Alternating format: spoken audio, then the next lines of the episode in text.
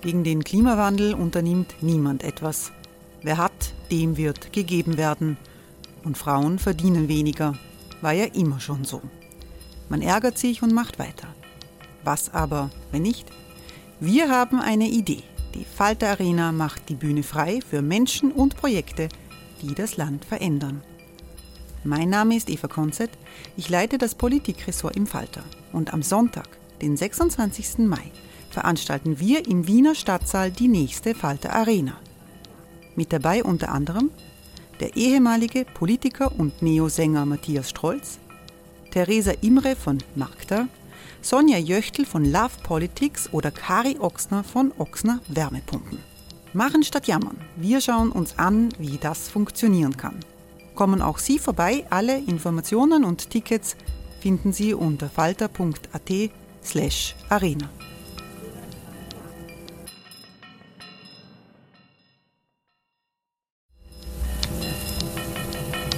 slash arena. Falter-Podcasts werden durch Werbung unterstützt.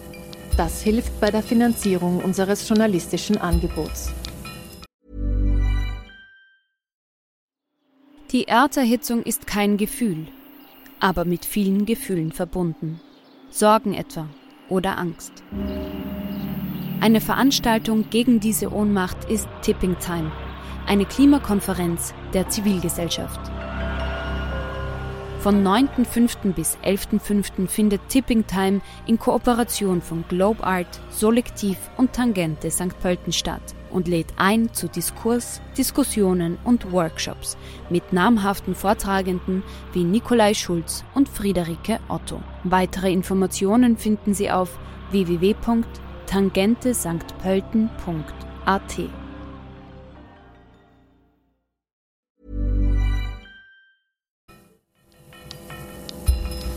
Falter Radio, der Podcast mit Raimund Löw. Sehr herzlich willkommen, meine Damen und Herren, im Falter Radio. Am 1. Mai, dem traditionellen Festtag der arbeitenden Klassen, entfallen dieses Jahr pandemiebedingt von neuem Aufmärsche und Kundgebungen unter roten Fahnen. Aus dem Bruno Kreisky Forum in Wien hören wir zum 1. Mai ein Gespräch von Robert Miesig mit Willi Merni, dem leitenden Sekretär des österreichischen Gewerkschaftsbundes, über die Aktualität der Kampfziele aus der Vergangenheit. Robert Miesig erinnert auch an die historischen Anfänge der Tradition des 1. Mai in Wien.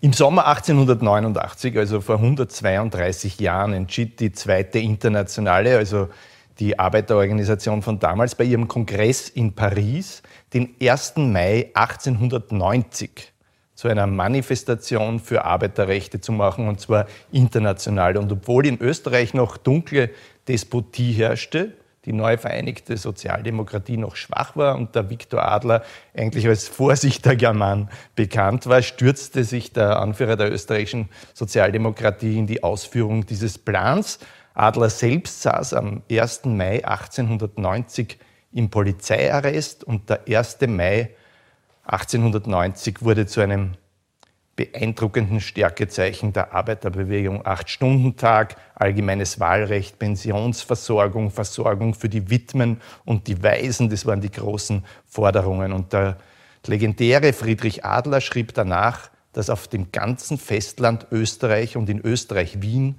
den Festtag des Proletariats am würdigsten begangen hat. Seither ist der 1. Mai international als Kampftag der Arbeiterklasse oder der arbeitenden Klassen oder als Festtag des Proletariats bekannt. Und deswegen haben wir heute, weil wir diesen 1. Mai äh, in den nächsten Tagen nicht so begehen können, wie wir das gewohnt sind seit 132 Jahren mit Unterbrechungen, äh, die Unterbrechungen früher waren andere als, äh, eine, als eine Pandemie, haben wir uns heute jemand eingeladen, mit dem wir, mit wem könnte man besser über das Thema reden, als wie mit dem Willi Merni. Willi, wunderbar, dass du da bist in Kreiskis Wohnzimmer aus unserer, äh, aus unserer Serie, wie man es schon nennen kann, äh, im Kreisky-Forum in Wien. Willi, wunderbar, dass du gekommen bist. Ich danke dir. Erstens macht es wie immer Spaß, das war's, mit dir zu diskutieren und zweitens ist es äh, Gänsehaut. In dem Haus. Hier gell? zu sitzen, in dem ja. Haus, in dem Raum zu sitzen. Ja. ja. Also das ist ja nur der Raum, der unverändert ist. Äh, wir waren vorher im Garten des Bundeskanzlers, des ehemaligen Bundeskanzlers, der ja auch immer beeindruckend ist. Also irgendwann machen wir die Fernsehaufnahmen vielleicht da draußen. Äh, Willi Merni ist äh, Gewerkschafter und sozusagen ein Gewerkschafter, ein Vollblutgewerkschafter. Wir kennen uns ja jetzt schon über fast 25 Jahre. Ja. Ähm, der Willi ist leitender äh, Sekretär des ÖGB, ist Bundesgeschäftsführer der sozialdemokratischen Gewerkschaften. Er ist auch Vorsitzender des Mauthausen-Komitees. Also äh, neben der gewerkschaftlichen Seite ist, auch wenn sich das ohnehin nicht ausschließt, aber sozusagen, äh, das kehrt auch zusammen, aber es sind auch zwei verschiedene Baustellen. Der Antifaschismus etwas, was den Willi immer auch sehr äh, bewegt. Also das haben wir ja auch immer bei zivilgesellschaftlichen Organisationen und Veranstaltungen uns immer wieder über den Weg gelaufen. Also das ist Willi Merni für die, die ihn nicht kennen, aber da gibt es eh wenig. Willi, also nochmal wunderbar, dass du da bist. Ähm, wir wollen ja heute wegen dem 1. Mai äh, über die Frage der arbeitenden Klassen sprechen oder der Arbeiterklasse oder der normalen, einfachen Leute. Also das ist ja auch schon mal so eine, äh, eine Frage, was sind denn die richtigen Begrifflichkeiten für eine Gruppe, die heterogener ist, als man sich vor, früher vorgestellt hat.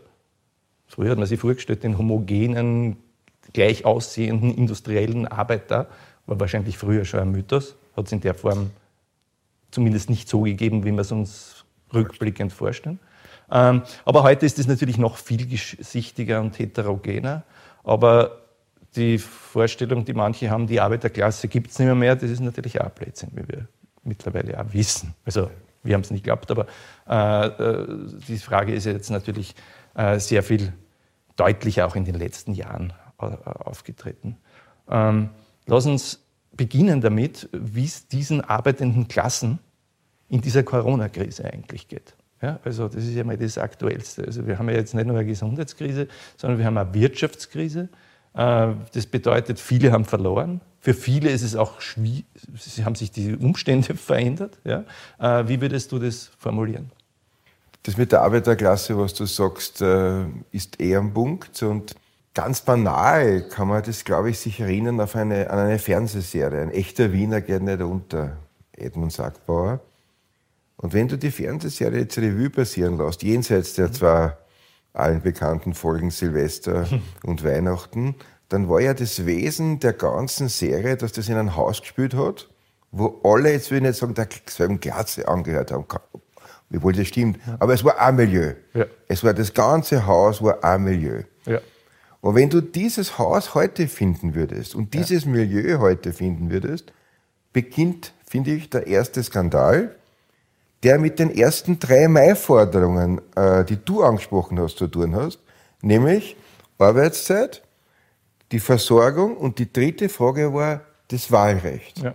Also das Milieu vom Edmund Sackbauer heute, die Menschen, die diese Tätigkeiten, erinnern wir uns, ja. er war Installateur, sein bester Freund war Schließer, also Nachtwächter. Wenn man die alle hernimmt, dann wäre Der Sohn war ein bisschen so, dass man sich Sorgen gemacht hat. Genau. Die Frau war die besonders strebsame. Genau. Und dann gab es auch so Angestelltenmilieus, die, genau. die so ein bisschen runtergeschaut haben aufs Proletariat. Also das hat es auch gegeben. Das ne? hat es auch gegeben, aber der war ja, der, das war der Sohn von der, der Nudelag war, war, das, war der Bur, ja. aber der war ja der im ORF als Autor tätig war. Ja. Der war ja schon ja, ja, quasi... Ja, ja, ja. Das war der Schwiegersohn, ne? Der also, Schwiegersohn, ja, genau. Und äh, dieses Milieu, wenn du das heute findest, dieses Arbeitermilieu, das wird jetzt auch finden, nur das ganze Haus, wo der Edmund Sackbauer gewohnt hat, die waren alle wahlberechtigt. Ja.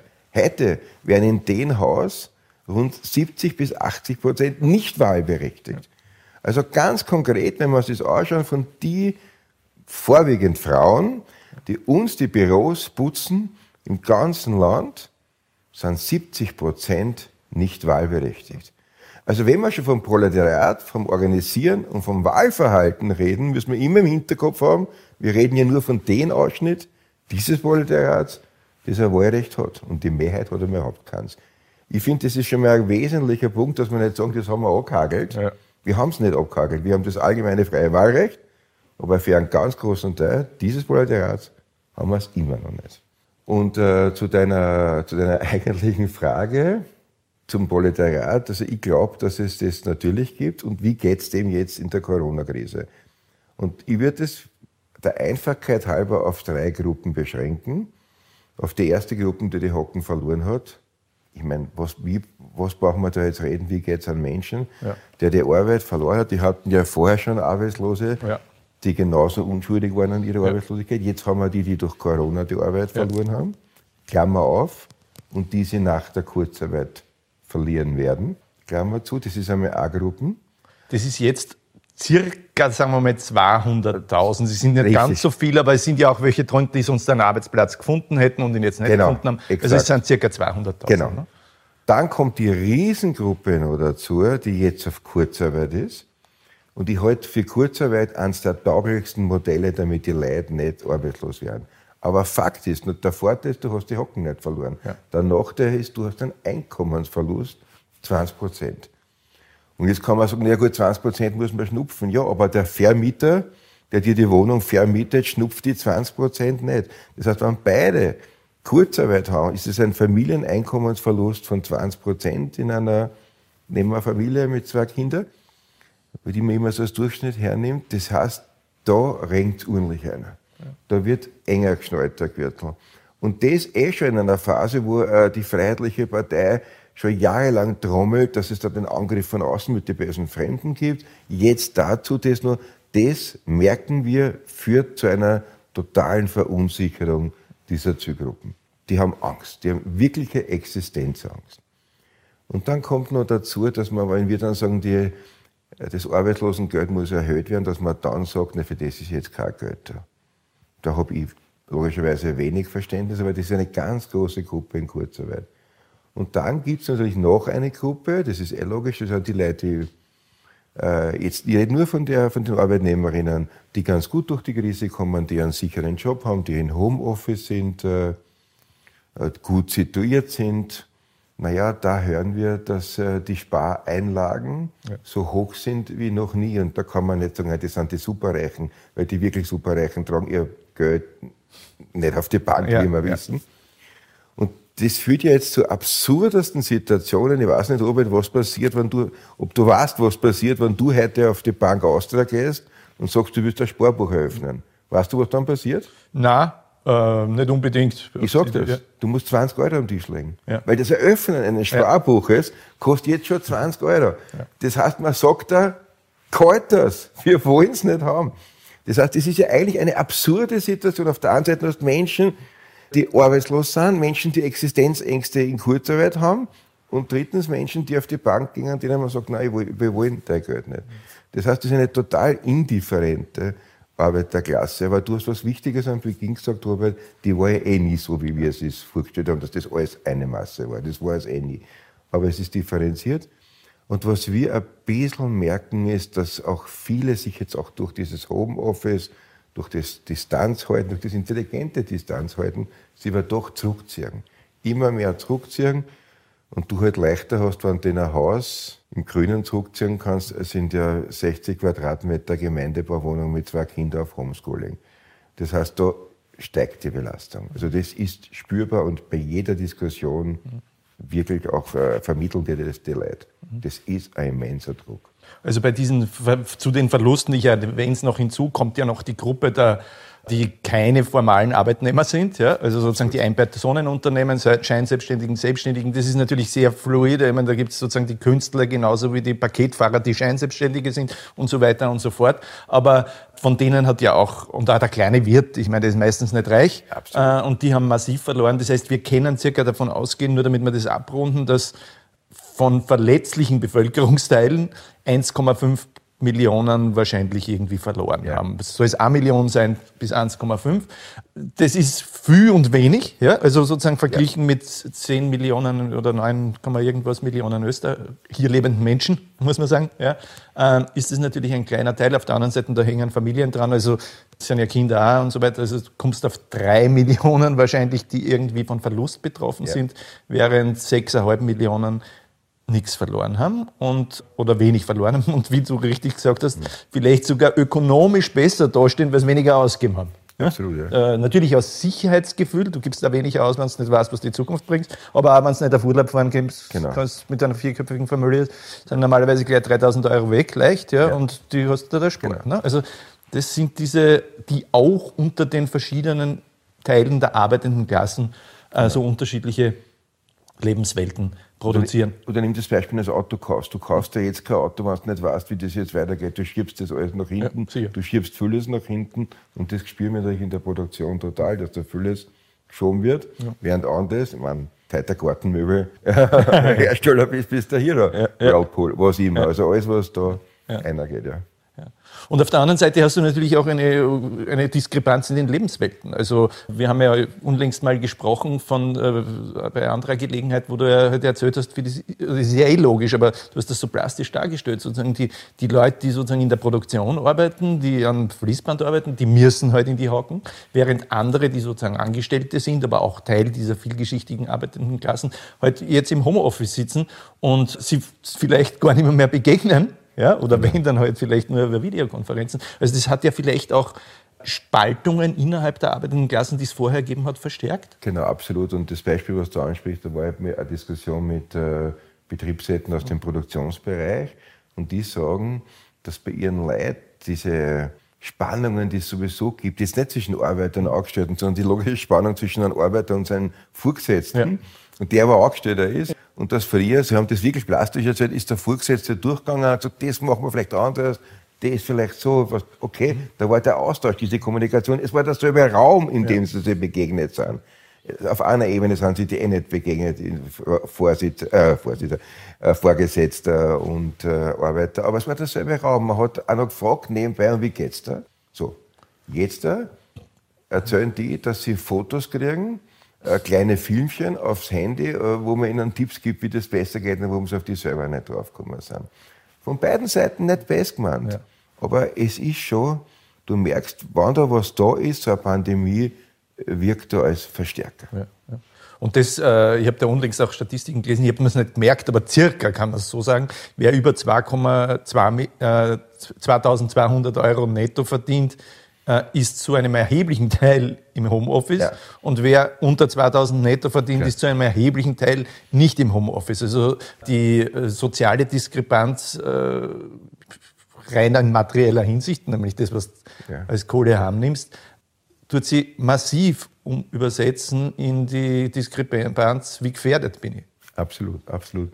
Und dann verstehe ich auch das Unverständnis, dass Leute sagen, pass auf, ich steige in Favoriten in die U1 ein, dann fahre ich bis Karlsplatz, dann fahre ich mit einer 71er raus, gehe dann arbeiten in meine Werkstatt, dann arbeiten wir dort alle in der Halle mit Abstand, eh klar. Und dann fahre ich wieder heim am Abend, da fragt mich keiner nach einem Test, da fragt mich keiner nach irgendwas. Aber wenn ich dann zum Friseur gehen muss, dann brauche ich einen Test. Weißt du, das ist eh alles zu erklären. Das wissen wir eh. Nur ich verstehe, dass es eine Grundhaltung ist. Also wenn wir hackeln gehen, ist alles wurscht.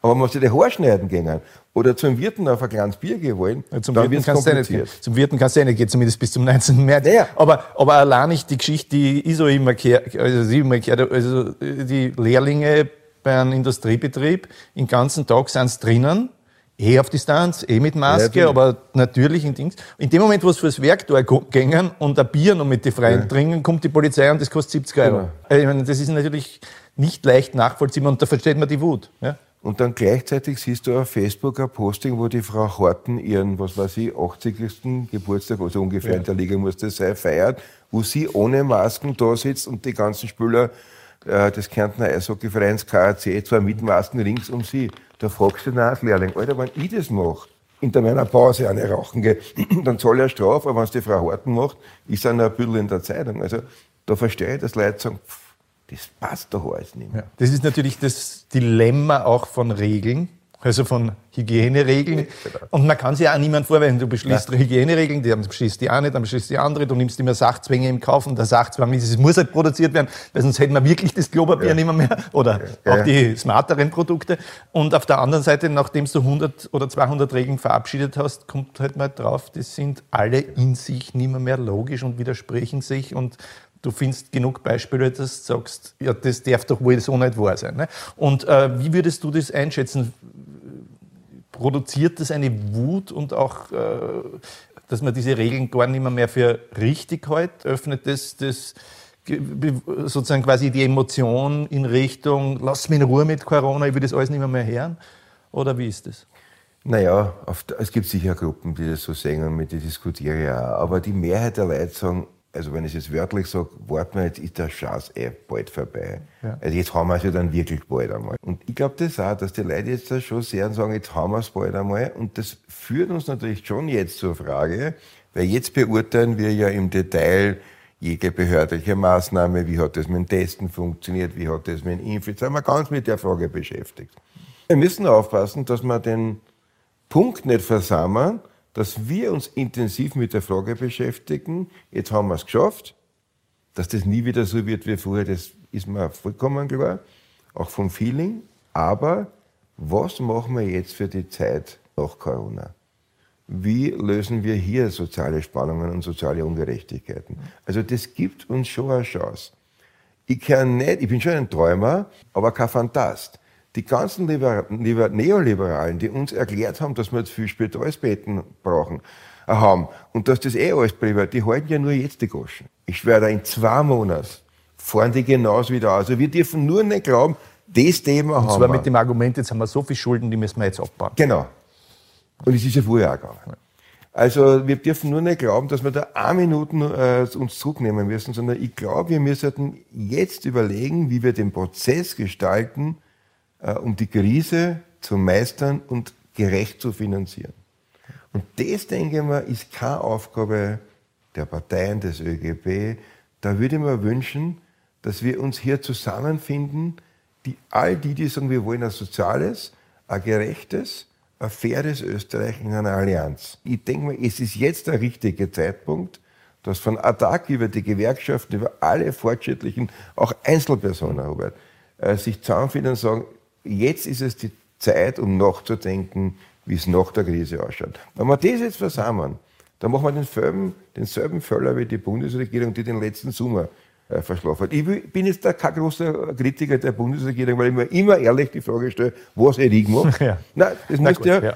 Und die Geschichte im Nachhinein zu erzählen, ist eh immer ja, Aber so in die zweite Welle, Welle war man nicht reingerannt wie die. Nein, und, aber ich will jetzt auch nicht in die Welle einreden, dass ja. die dann sagen, so, das haben wir für die Unternehmer, oh, für euch ist kein Geld mehr da. Also ich glaube, das ist unsere Aufgabe und so breit wie möglich, auch wenn das kompliziert ist, so breit wie möglich sagen, das ist es. Und wir haben ja jetzt keine FPÖ mehr in der Regierung. Also wir haben ja mit den Grünen schon einen Partner, dem soziale Gerechtigkeit mehr wert ist als dem anderen Partner nur fürs Parteiprogramm. Und das sollten wir schon, glaube ich, nutzen. When you're ready to pop the question, the last thing you want to do is second guess the ring. At BlueNile.com you can design a one-of-a-kind ring with the ease and convenience of shopping online. Choose your diamond and setting. When you find the one, you'll get it delivered right to your door. Go to Bluenile.com and use promo code LISTEN to get $50 off your purchase of $500 or more. That's code LISTEN at Bluenile.com for $50 off your purchase. Bluenile.com code LISTEN. Ich komme da gleich nochmal zurück, ich will, ich will, äh, weil das ist ja die, äh, die, zentrale Frage auch, oder eine der zentralen Fragen, um die es geht. Aber äh, ich will noch auf eines zurückkommen, nämlich wie ist es einem Gewerkschafter gegangen in, der, in diesen Monaten, die jetzt zum Glück bald vorbei sein werden, weil äh, Gewerkschafter müssen ja außer zu die Leute. Ja? Und du musst ja gerade jetzt, also gerade was wir ja geschildert haben, du hast nicht mehr diese großen industriellen Tanker, wo du gleich 10.000 Leute als Mitglieder hast, ja? sondern du hast ja vielleicht kleinere Gruppen, also kleinere Gruppen, kleinere Firmen. Äh, es ist ja eine permanente Hocken, quasi einen Organisationsgrad wiederherzustellen, Betriebsräte in kleinen Unternehmen zu etablieren wie ist man Gewerkschafter, wenn man dort nicht hingehen kann? Ja, eine Antwort liefert äh, die Mitgliederentwicklung des ÖGB. Wir haben ein Mitgliederminus. Jetzt haben wir drei Jahre konstantes Plus gehabt und jetzt haben wir ein ordentliches Mitgliederminus. Und wenn du das ausschaust, das Mitgliederminus, dann haben wir es nicht, weil die Leute aufgehört haben zum Zahlen. Wir haben es nicht, weil die Leute austreten sind. Wir haben es aus einem einfachen Grund. Wir haben in diesem Jahr 50.000, im letzten Jahr, verzeih, 50.000 Mitglieder geworben und sonst werben wir pro Jahr 70.000. Und dieses Minus ist auch unser Mitgliederminus. Das heißt, es ist uns nicht gelungen, auf die Frage, wie geht es an Gewerkschaft, es gelingt uns nicht, mit den Menschen dort ins Gespräch zu kommen, wo wir stark sind. Vor den Betrieben, in den Betrieben und nach der Schicht. Weil du kommst nicht einer und du kannst ja nichts sagen, wenn, wenn irgendwer sagt, sorry, sie sind nicht Teil der Belegschaft, sie sind nicht Teil unseres Testprogramms, sorry. Und auch die Leute sind nicht so happy, wenn du auf der Straße auf jeden Fall, das widerspricht ja all dem. Ja. ja. Das heißt, es ist wahnsinnig schwer für uns. Ja. Äh, und auch für die Kolleginnen und Kollegen, die vor Ort die Arbeit machen, für Betriebsräte.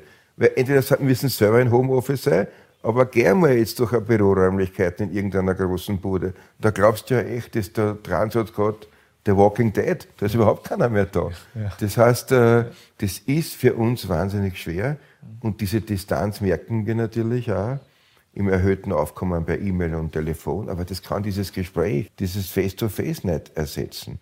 Also wir leiden wahnsinnig. Und haben es äh, Unternehmen auch schwer, einem schwerer gemacht?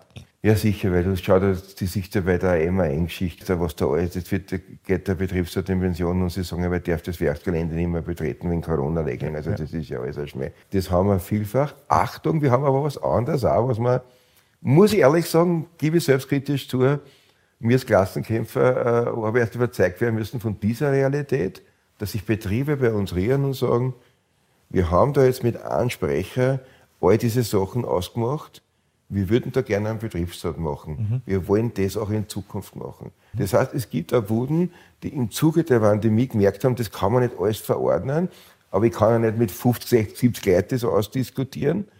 Wir haben jetzt sehr viele Anfragen, auch Gründung eines Betriebsrats, wo nicht die Bude sagt, ich suche meinen gelben Betriebsrat, den ich stärken sondern wo die Firma sagt, ich hätte da gern einen Ansprechpartner, mit dem kann ich eine Betriebsvereinbarung, wir lösen das gemeinsam, wir kommen da gemeinsam durch.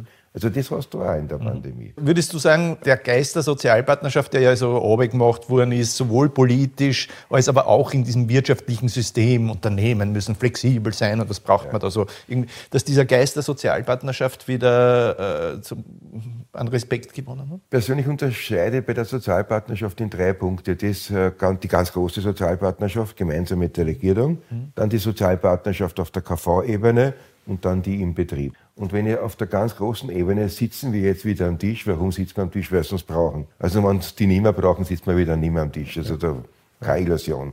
Die auf der KV-Ebene hat immer funktioniert, auch bei, da ist es auch nicht, nicht so wichtig, ob jetzt gerade wer da jetzt in der Regierung ist. Da streiten wir sich einfach um Löhne zusammen. Und die im Betrieb ist am weitesten weg, wer in der Regierung sitzt. Da kommt es einfach auf die Akteure vor Ort da. Und äh, diese Sozialpartnerschaft, die ist sicher in der, durch Pandemie gestärkt. Und die paar Buden, die uns am Betriebsort verhindern, die werden wir, wenn die Krise vorbei ist, auch öffentlich anprangern, auch Aktionen vor derjenigen Betrieben machen.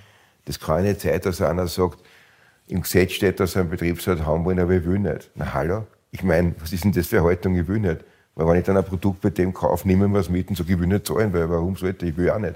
Also das geht nicht. Dort, äh, dort glaube ich, passiert es.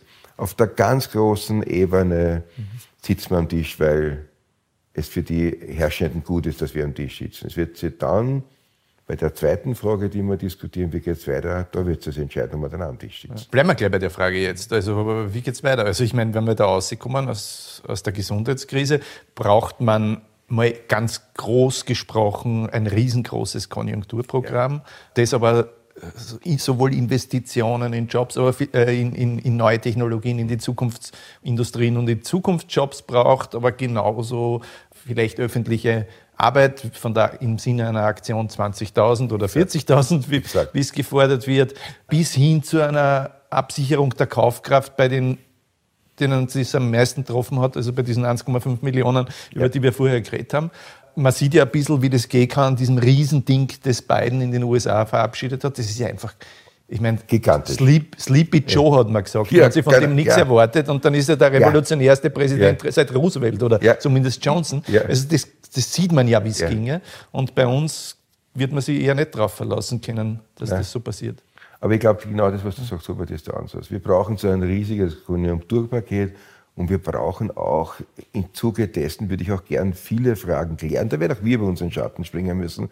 Aber diese ganzen Ein-Personen-Unternehmen, diese Scheinselbstständigen, das kennt man im Zuge dessen, ist das wirklich notwendig? Hat es Amazon wirklich Not, so zu arbeiten? Oder wenn die das auf seriöse, vernünftige Beine stellen, glaube ich, dass der Weltkonzern nicht krochen geht. Und da kann ich nicht immer sagen, die Amis oder die Deutschen, das kennen wir in Österreich mit Amazon Österreich regeln. Und das ist eins meiner wichtigsten Projekte gemeinsam mit der Gewerkschaft ProG und mit der Gewerkschaft GPA nach der Covid-Krise in vernünftige Gespräche mit Amazon zu gehen. Es tut nicht weh, so ein Betriebsrat, auch nicht bei Amazon. Und das wäre zum Beispiel ein ganz wichtiges Signal in eine Gruppe von Menschen. Aber du hast das angesprochen, die nicht weiße, männliche, über 50-jährige oberösterreichische Industriearbeiter sind. Ja. So das klassische äh, Klientel, wo man sagt, oh, das sind stark, Klammer auf, MAN, wirklich stark, Klammer zu. Sondern in äh, Gruppen, die eher jünger, auf jeden Fall migrantischer ist und die wirklich ausgebeutet werden. Also ich glaube, das kennt man Welche Arbeitsverträge haben die im Moment, also die Leute? Naja, es ist äh, bei Amazon Österreich, meinst du jetzt? Ja, also generell in dieser Branche. Also ich meine, wir haben ja da Beispiele gehört aus den Postlogistikzentren, wo es auch nicht sehr viel besser ausschaut offensichtlich. Also vielleicht das gesamte, die gesamte, das gesamte Bild. Ich bin sehr differenziert, weil ja. das, mir das Amazon wirklich wichtig ja. ist. Weil ich glaube, da könnte man wirklich was zusammenbringen. Amazon zahlt korrekte Löhne, mhm. Amazon Österreich. Amazon hat äh, den richtigen KV, den sie anwenden und sie arbeiten mit seriösen Leiharbeiterbuden. Also das passt. Die einzige Geschichte ist die Auslieferung. Also nicht die mhm. Lagerarbeiter, nicht die Lagerlogistik, schon gar nicht die Angestellten, das passt nicht. Äh, aber die Auslieferung ist mit 100.000 Subbuden, die nach migrantischen Zugehörigkeiten organisiert werden. Und da wollen wir einfach rein und sagen, okay, das kann man doch vernünftig auch regeln. Es geht wirklich um die Zustellerinnen und Zusteller, dass man da eine Basis schafft, dass die mhm. vernünftig bezahlt werden. Und Mindestlöhne sind natürlich auch dabei, um sozusagen diese äh, niedrigsten aller genau. Lohn, äh, der niedrigste Beginn der Lohnhierarchie ist ja jetzt nicht nur für die schlecht, die es trifft, sondern überhaupt für alle Treiber auch noch. Ne? Absolut, absolut. Und äh, das haben wir in den Gehaltsverhandlungen, diese sogenannten, die hat es früher gegeben, Frauenlohngruppen hat das geheißen. oh ja, ja, Das waren nur, Lohn, nur Lohngruppen, die man gemacht hat für, für Frauen, damit man die. Aber die ersten Betriebsräte, die das checkt haben, das waren äh, vorwiegend weibliche Betriebsräte im Textilbereich, die haben immer den Männern erklärt, wenn wir die Lohngruppen wegkriegen, dann hat das eine Auswirkung auf euch. Und so haben wir die weggebracht. Und das kann nicht sein. Ich würde es nicht akzeptieren und ich werde es nicht akzeptieren, dass ein Mensch Vollzeit, volljährig hackelt und nicht davon leben kann. Ja. Ich meine, das schau dich um in dem Land, das kann doch nicht wahr sein. Wie es aber immer mehr war, ja. weil sozusagen, ob man davon leben kann, ja natürlich auch die Ausgabenstruktur betrifft Exakt. und nicht nur die Einnahmenstruktur. Genau. Und in einer Situation, wo es eigentlich unmöglich ist, in einer Stadt wie Wien langsam unter 800, 900 Euro zu wohnen, wenn du eine zweiköpfige Familie äh, mit ja. zwei Kindern hast, ja, naja, dann schaut die Ausgabenstruktur halt anders aus als vor zehn Jahren, wo das halt 600 kostet. Wir haben jetzt über Scheinselbstständige geredet, wir haben über, über die Vorder geredet. Aber selbst im klassischen Klientel, von dem du vorher, der Industriearbeiter, ich meine, schau dir die MAN-Geschichte an. Die ist für mich schon ein, ein, Symbol auch. Weil die, was war? Die, hat, der, hat der deutsche Mutterkonzern gesagt, wir brauchen da mehr, wir wollen mehr haben. Und da haben die einen Deal gemacht, die haben eine Vereinbarung, die haben einen Vertrag gemacht, der lautet, wir liefern statt drei LKWs vier LKWs in der Woche. Das heißt mehr Arbeit, mehr Leistung, schneller, härter. Und wir wollen das nicht monetär abgegolten haben, sondern wir wollen eine Standortgarantie haben. Und dann hat man den Vertrag unterschrieben. Und die liefern seit dem Moment, 2007, 2020 erneuert. Standortgarantie immer um zehn Jahre verlängert. Seit dem Moment liefern die die versprochenen LKWs. Und jetzt geht der deutsche Konzern her und sagt, das ist uns wurscht. Und wenn das alles ist, was ich von der Regierung her, wir helfen euch bei der Prüfung des Vertrags, ist das verdammt wenig. Das ist echt verdammt wenig. Das heißt, das ist für mich so ein Beispiel, wo ein Konzern in Deutschland sagt, es interessiert mich euer Vertrag nicht mehr. Jetzt, wenn ich immer einen VW kaufe, kann ich auch nicht sagen, ich habe es zwar unterschrieben, aber ich will einen Zehner weniger zahlen. Also das geht ja nicht. Und das ist für mich ein Beispiel, dass das nicht nur bei prekären äh, der Urnlich einer regnen kann, sondern auch bei den oberösterreichischen gut organisierten Industriebuden. Und dann wehren sie die Arbeiter dagegen und sagen, na, wir haben unsere Leistung, seit Jahren erfüllen wir das. Dann sagt dann der Herr Unterberger, der, ich glaube Pressechefredakteur war, der war aber nicht alles täuscht, sagt dann, na, wenn die jetzt arbeitslos wären, sollte man das Arbeitslosengeld streichen. Also, ich meine, das muss man sich, das wird, der Typ ist ja ordentlich antriftet schon seit Jahren, aber, naja, aber, aber, es ist ja grundsätzlich. Überlegung ja, soll man sich ja. vorstellen, dass Menschen für ihr Recht einstehen, für ihr Vertrag äh, einstellen, den sie ihre Leistung gemacht haben. Und dann sagt man, dafür streichen wir das Arbeitslosigkeit. Also das sind alles Sachen, die müssen wir sich merken für danach, weil dann müssen wir Politik fahren, die das nicht zulässt. Jetzt ist natürlich MAN sowieso ein gutes Beispiel, äh, weil dem Konzern geht es ja nicht schlecht. Ich meine, oft wird gesagt, hat negative Betriebsergebnisse und man muss sparen und so weiter und so fort, aber das ist in dem Fall nicht der Fall, sondern es ist einfach so, und es ist auch nicht so, dass der negative Gewinnaussichten in das, oder Lieferaussichten, Geschäftsaussichten generell hat, sondern die Produktivität steigt. Ja. Du kannst das gleiche Ergebnis an LKW mit weniger Leid jedes Jahr ja. oder alle fünf Jahre machen. Noch dazu, und du kannst das billiger machen und das gleiche Ergebnis erzielen, wenn du das äh, in Polen produzierst. Ja? Das ist die Erfahrung, die genau. die Leute dort jetzt machen. Aber in Wirklichkeit machen sie die Erfahrung seit 25 oder 30 Jahre, weil vorher wissen wir, war das Steyr-Daimler Buch und dann wurde es aufgeteilt, also BMW produziert da ja. Motoren und MAN produziert LKWs und früher waren da klassische Steyr-Daimler Buch Traktoren noch dabei, den genau. manche, also es ist ja also als Marke und als ja. sozusagen fast Industriedesign bedeutend. Brecht hat mal das Steyr-Auto gefahren. Kennst du die Geschichte? Nein. Äh. In den 20er Jahren. Also sozusagen äh, MAN, MAN, vorher war ja das die Waffenfabrik ja. in Steyr und äh, äh, die haben vor allem Waffen produziert, aber alle möglichen. Äh, und dann war der Erste Weltkrieg vorbei und dann mussten sie erstens mal wegen dem gesellschaftlichen, also ökonomischen Fortschritt oder industriellen Fortschritt ein bisschen was anderes produzieren, aber auch wegen Versailles, weil Österreich nicht mehr so viel Waffen produzieren durfte. Und dann haben die begonnen mit der Lkw-Produktion, das ist jetzt MAN, und Autoproduktion. Und das war ein, ein berühmtes Auto, also der Steyr Cabrio, das war ein Luxusauto. Ja. ja. Und äh, die haben dann ausgeschrieben, wer ein Gedicht schreibt, das wir als Werbung benutzen können, äh, kriegt das Auto geschenkt. Brecht hat ein Gedicht geschrieben, es war nicht wahnsinnig gut, aber es war besser als alle anderen und hat das Auto geschenkt gekriegt und ist dann in Brandenburg damit gefahren und hat nach zwei Wochen oder so einen Unfall gebaut und das Ding war hin. Und das ist ein bisschen so die Legende, Brecht ist gefahren wie der Berserker und das wäre also auch wieder ein Hund, ist hat er das Auto gleich hingemacht. Das war nicht so sozusagen. Es hat ihm einer, er ist 40 km/h gefahren und dann hat ihn den Vorrang weggenommen und damit er nicht in den einen crasht, ist er in, aus der Straße raus und hat das Ding gegen einen Baum gelenkt. Dann hat äh, Steyr das die, die, die, die PR äh, verändert und hat gesagt, das Auto, mit dem sie überleben können, also, weil der Brecht das gut gemacht hat. Und er hat ein zweites gekriegt.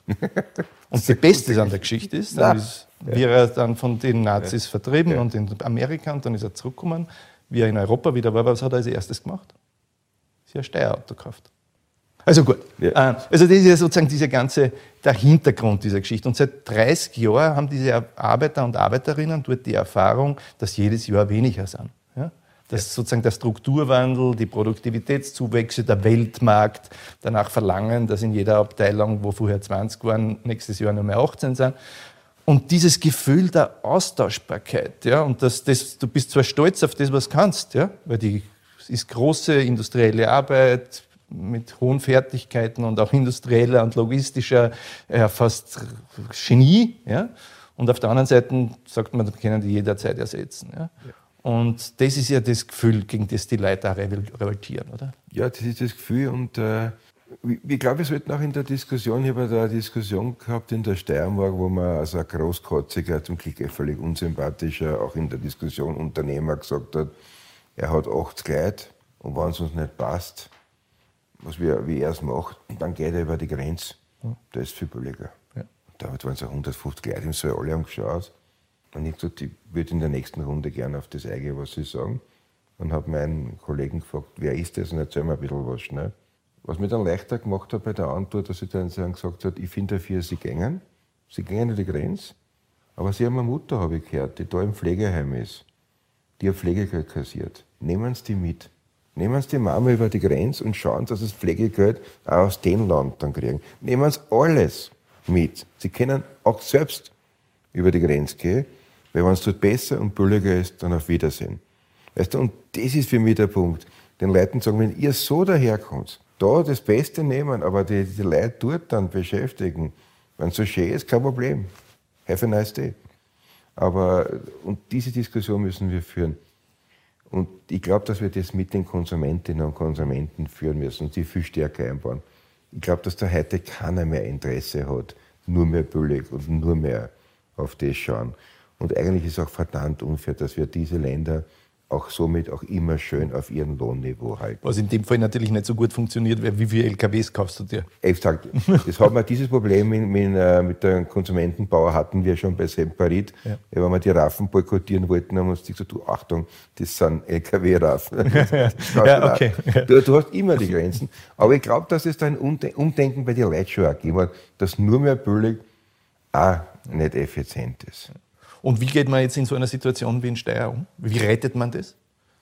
Du, also ich glaube, dass das jetzt ja eh eine Fülle von Gesprächen noch gibt. Und ich finde es auch wirklich okay, dass Arbeiter sagen, so nicht. Ja. Und ich denke, wenn der Herr Wolf wirklich das Interesse hat, dann ist es jetzt der Zeitpunkt, äh, nochmal in sich zu gehen, ein bisschen von der Eitelkeit zurückzuschauen und sagen, das ist jetzt eine persönliche Beleidigung, sondern einfach herzugehen und zu sagen, wie wäre es bei Ihnen, Herr Wolf, gewesen, wenn man Ihnen sagt, Einkommensverlust oder gar nicht? Mhm. Und das ist ja dort eine Existenzfrage für die Leute. Also ich glaube, dass es schon noch mal möglich ist, dass der Herr Wolf noch mal drüber nachdenkt um ein vernünftiges Angebot. Ich glaube, das ist auch die Stärke, die du vorher angesprochen hast. Man setzt sich auf den Tisch ja. und versucht, beide Seiten leben zu lassen, sie nicht so verletzen, dass man nachher nicht mehr miteinander reden kann und versucht eine Lösung. Und ich glaube auch, dass es äh, ich glaube nicht, dass es eine Aufgabe des Staates ist, jetzt die Bude zu übernehmen. Aber ich glaube, dass es eine Aufgabe ist des Staates, sich zu überlegen, was passiert denn da ringsherum in Steyr, wenn die Bude krochen geht. Und ob man da nicht dieses Potenzial an gut ausgebildeten Facharbeitern nimmt für eine riesige Offensive von Green Jobs angefangen. Das sind ja alles qualifizierte Mitarbeiterinnen und Mitarbeiter. Also ich glaube, da ist einiges möglich. Habe aber ein bisschen das Gefühl, dass die Regierung beim Thema MAN die Politik fort nur nicht ausstrafen, nur nicht einerziehen lassen. Aber das geht nicht. Man ja. kann nicht sagen, das ist jetzt ein Thema, wir haben eh schon so viele Probleme. Ja. Da muss man hier, da muss man eingreifen. Und ich würde mir schon sowas wünschen wie einen Sonderbeauftragten der Regierung für MAN. Weil das sind ja viele Jobs, das ist ja nicht nichts. Das ist ja nicht so, dass du sagst, okay, da verlieren wir jetzt drei Jobs. Also da würde ich mir schon ein bisschen Engagement wünschen.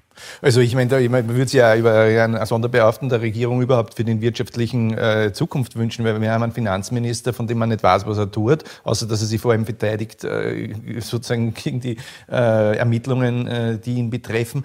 Aber ich meine, ich, mein, ich glaube, die Feuerswahl in Wolken, ja, dann macht die Regierung eine Pressekonferenz im Palais Schönburg, ja. was ja sozusagen am Samstag, das musst du erst mal anmieten, das kostet ja Geld, um ja. dort zu sagen, wir werden beginnen nachzudenken ja. an einem Plan, wie es weitergeht. Ja, dafür macht es eine Pressekonferenz und vor allem im, was war das, März oder April vielleicht sogar schon. Ja? Das ist das Erste. Und dann haben sie begonnen nachzudenken und dann machen eine Regierungsklausur und dann machen sie einen Comeback-Plan und machen wieder eine Pressekonferenz und da kommt, was hat, wird uns gesagt, sozusagen äh, äh, zwei Maßnahmen, die neu sind, unter Anführungszeichen, nämlich sozusagen Investitionsprämie 5 Milliarden statt 3 Milliarden dotiert im Budget und Programme für die Langzeitarbeitslosen, also die, die länger als ein Jahr in Arbeitslosigkeit sind, schon richtig. Ja, Lohnsubvention zum Teil für die Unternehmen es könnte da sozusagen gewissermaßen von staatlich, Staaten selbst geschaffene Jobs sein. Die wunderbaren Pläne von der Leonore Gewessler, stimmt schon, Infrastrukturministerin, aber ich meine, das steht ja schon im Regierungsprogramm. Ja, das ist ja nicht neu, ja, das ja. hätten sie ja sowieso gemacht. Ja. Also da stellt sich schon die Frage, was tun die eigentlich? Das stimmt, und wenn dann der, der Herr Kocher hergeht und sagt, äh, wenn das alles vorbei ist, äh, schaffen wir 200.000 äh, Jobs.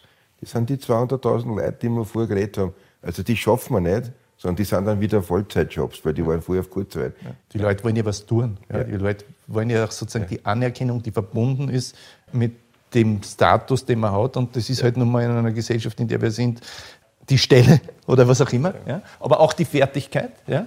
Die Leute sind ja auch stolz, die Menschen sind ja stolz darauf, dass wir es kennen. Und das gehört alles zur Identität dazu. Ne? Wobei wir ja fast wieder beim 1. Mai waren, weil das ja dann alles wieder mit dem mit acht Stunden Arbeit, acht Stunden Schlaf, acht Stunden Muße, wie das ja damals so schön geheißen hat, wo sich das ja alles wieder dreht, nämlich nicht nur in der Arbeit zu sein, sondern auch zu leben, aber auch Arbeit zu haben, wo man mehr ist als ein Kostenfaktor, der ja nicht höher sein darf als der in Tschechien oder wo immer. Und ich glaube, da spielt das jetzt auch wahnsinnig viel mit und das ist auch der Stolz des 1. Mai.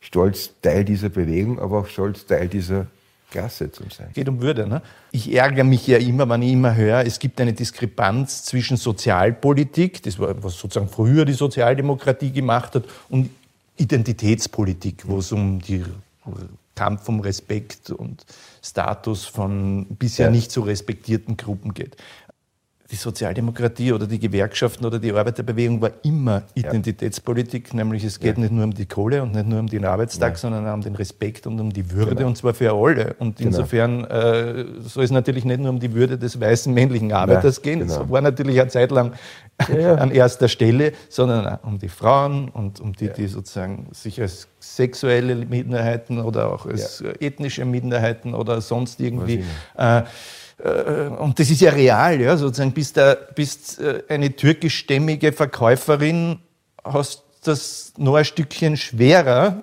äh, quasi den Selbstrespekt oder den Respekt durchzusetzen, der dir gebührt in deiner Hocken, äh, als man es eine nicht türkischstämmige Verkäuferin ist.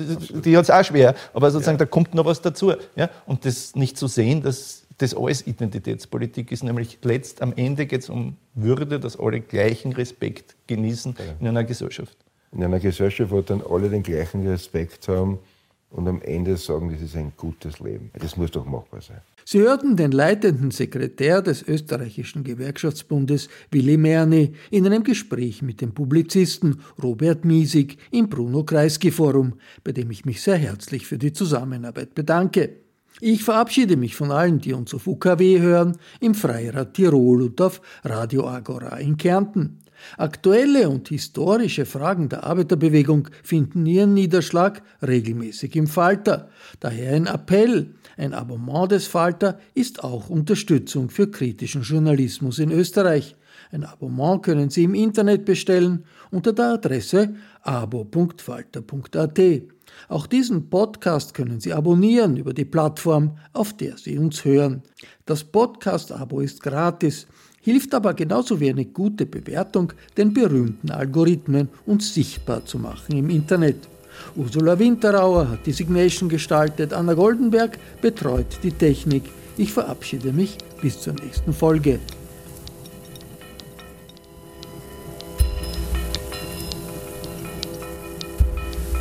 Sie hörten das Falterradio, den Podcast mit Raimund Löw.